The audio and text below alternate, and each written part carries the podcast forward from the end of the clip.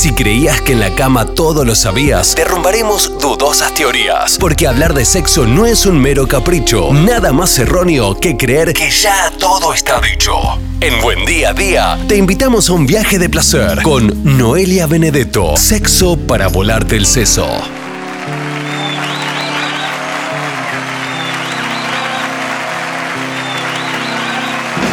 Bienvenidos o bienvenidas, Sexo para volarte el seso, como todos los martes. La licenciada, nuestra sexóloga preferida, Noelia Benedetto, con nosotros. Buen martes, Noé, ¿cómo estás? Buen martes para todos y todas, ¿cómo va? Excelente. Vamos a tocar un tema, Noé, que ha sido parte, es parte, porque está todavía, de los contenidos entre tu perfil en el Instagram, leak.noelia Benedetto, para quien quiera pegarse una vuelta por el perfil de Instagram de Noé, cuckolding. Así se llama eh, este término, cuckolding. ¿Qué quiere decir eso? Es un anglicismo, viste que venimos así como hablando de muchas palabras en inglés, Mm, que está compuesto por cook, que vendría a ser cuernos, y proviene de eh, justamente la palabra cuco, cuco en inglés, que es un pájaro que tiene la particularidad que las hembras lo que hacen es dejar los huevos en otros nidos y eh, con el fin de que otras pájaros y otras hembras los cuiden sin que se dé cuenta el macho. Una especie de engaño que se le hace al macho y justamente entonces la traducción sería, en Argentina se conoce básicamente como cornudo. guam- Guampas. ¿Sí? Bueno, en Uruguay, en Argentina se habla de meter las guampas, en Cuba se habla de pegar los tarros, Pegar los en tarros. Venezuela, Venezuela, Colombia, Ecuador y Perú se habla de poner los cachos y en España de poner los tochos. Mira vos, las designaciones Pero que hay. básicamente, sí, va cambiando. Pero básicamente tiene que ver justamente con, según el diccionario, sería el marido de la mujer que tiene algún tipo de encuentro con otra persona, o sea que es infiel, a eso se le llamaría el cornudo, sí, o el guampudo, o no sé, en algún momento había una canción que decía el venado. Y, y bueno, empezó siendo como una definición y después se utilizó peyorativamente, sí, como para insultar a una persona que estaba atravesando algún tipo de infidelidad o de falta de contrato, pero este compuesto que es el cuckolding, en realidad tiene que ver con una práctica ¿sí? consensuada de, en cierta forma, una especie de infidelidad contratada ¿sí? o permitida. ¿Cómo sería? ¿Cómo sería esto? Entre una pareja que, o un vínculo que no necesariamente tienen que estar en unión de matrimonio, ¿sí? Lo que se hace es contratar y consensuar el hecho de que una de las partes, por ejemplo en el caso del cuckolding, su mujer pueda estar con otras personas y que este encuentro o bien sea visualizado por el marido, por el, por el cuckold, ¿sí? por el cornudo, Claro. o bien esto sea comentado posteriori o bien registrado de manera visual o audiovisual para luego mostrárselo.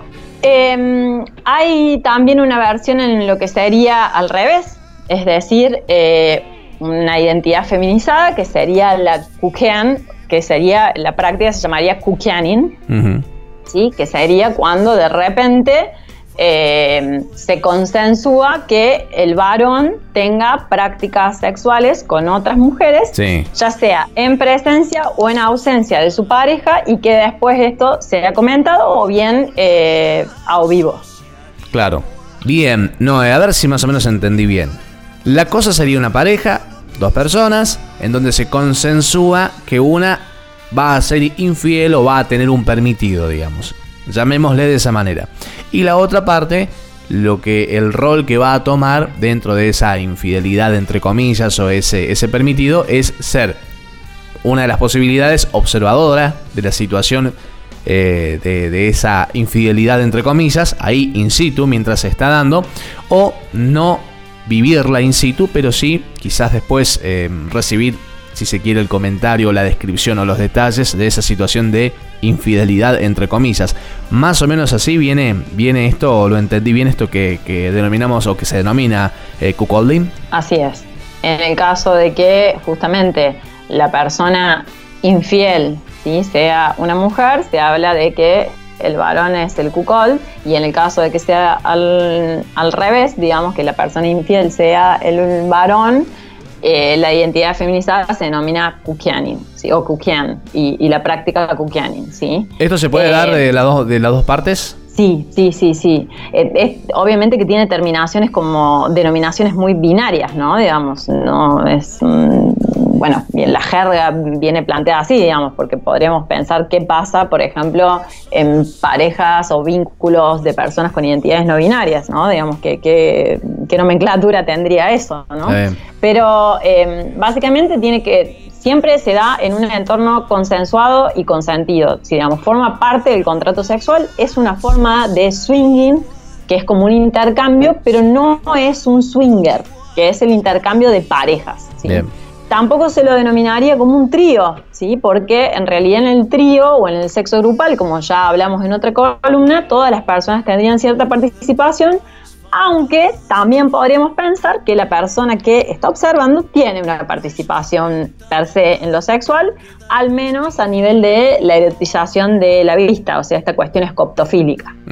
No es un tipo de voyeurismo, ¿sí? porque para que sea voyeurismo, para los que no saben, el voyeurismo es justamente cuando alguien encuentra algún tipo de placer o satisfacción en observar escenas o situaciones sexuales o eróticas de personas para, de las cuales no ha recibido ni el consenso ni el consentimiento. Una espía. Personas que no es, sí, una espía. Personas que probablemente no estén ni enteradas que están siendo. El que mira eh, por, la, por la mirilla de la puerta, por ahí. ¿Qué hay en esto de que la gente, porque yo lo he escuchado, gente, he escuchado, no, no he escuchado gente que lo haya practicado, pero sí que tenía como el deseo, las ganas, gente conocida, qué sé yo, de, de ver a su pareja en esa situación.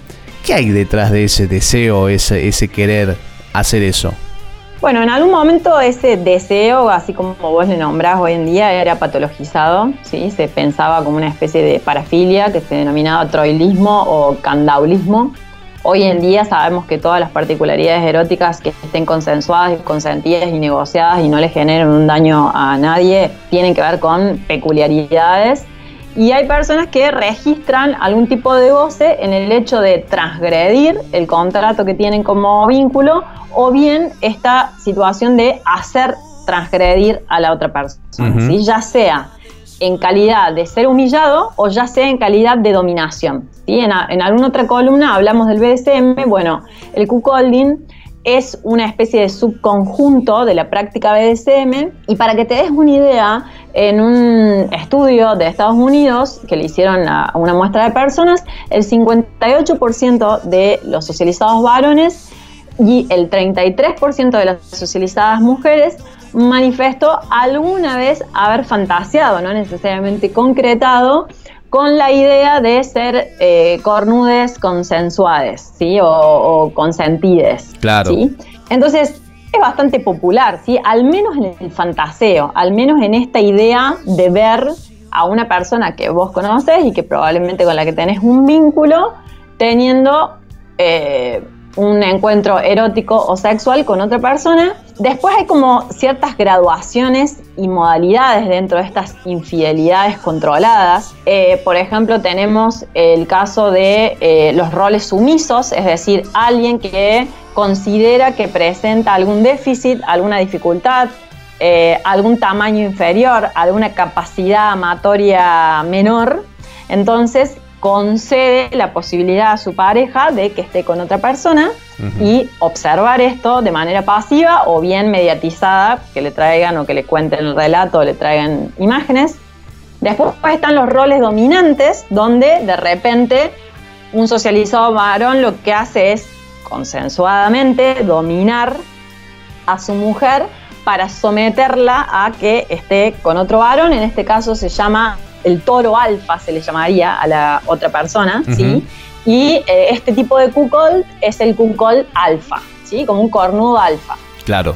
En ese caso está en un plan de, de rol de dominación. Y después, por ejemplo, están los roles masoquistas, donde el cuckolding lo que hace es someterse a consensuadamente, ¿sí? Y de manera entusiasta, a querer participar en esas situaciones siendo humillado, degradado eh, hasta a veces burlado por las personas que eh, están mm, teniendo el encuentro sexual. Si alguna de las personas que están participando está obligada a mirar no dentro del contrato, o bien está en contra de su voluntad, claramente que no es un tipo de práctica de cuckolding. Claro, ahí ya hay, un sometimiento, sometimiento a presión, digamos, a la fuerza, Tal forzado. Sí.